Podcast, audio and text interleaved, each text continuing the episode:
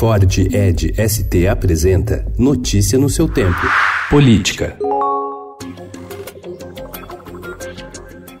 A família de Jair Bolsonaro e também o chamado núcleo ideológico do Palácio do Planalto cobram mudanças no esquema de segurança do presidente e a transferência da escolta oficial do Exército para a Polícia Federal. A pressão aumentou desde que um militar da equipe de apoio à comitiva presidencial foi preso na Espanha com 39 quilos de cocaína. O caso provocou constrangimento internacional e expôs a disputa até então velada pelo controle da área de segurança e inteligência do Executivo. A proposta de recorrer à Polícia Federal provoca mal-estar entre generais do primeiro escalão e alimenta o confronto dos núcleos civil e militar do governo.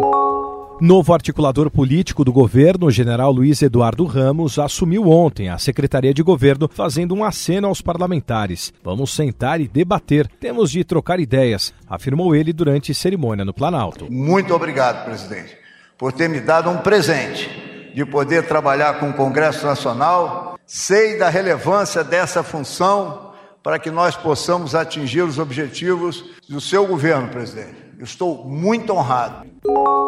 O presidente Jair Bolsonaro escolheu o advogado Carlos Veloso Filho para a vaga de ministro substituto do Tribunal Superior Eleitoral. A nomeação representa mais um revés imposto pelo Palácio do Planalto à presidente da Corte Eleitoral, a ministra Rosa Weber. Foi a segunda vez que Rosa tentou emplacar o nome de uma mulher no tribunal.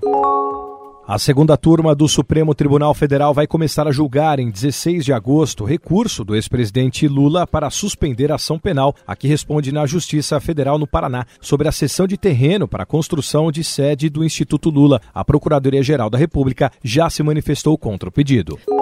O Ministério Público Eleitoral quer a adesão de partidos políticos a um termo de boas práticas. A discussão envolve se comprometer com regras de compliance, cota feminina nos cargos de direção das siglas e contratação de pessoas com deficiência, temas ausentes na legislação em vigor. As conversas estão mais adiantadas com MDB, PSL e Podemos, mas, segundo o Estadão apurou, há resistência nas legendas. Dirigentes partidários temem virar alvo de eventuais ações por improbidade administrativa caso não consigam cumpri-lo. Notícia no seu tempo. É um oferecimento de Ford Edge ST, o SUV que coloca performance na sua rotina até na hora de você se informar.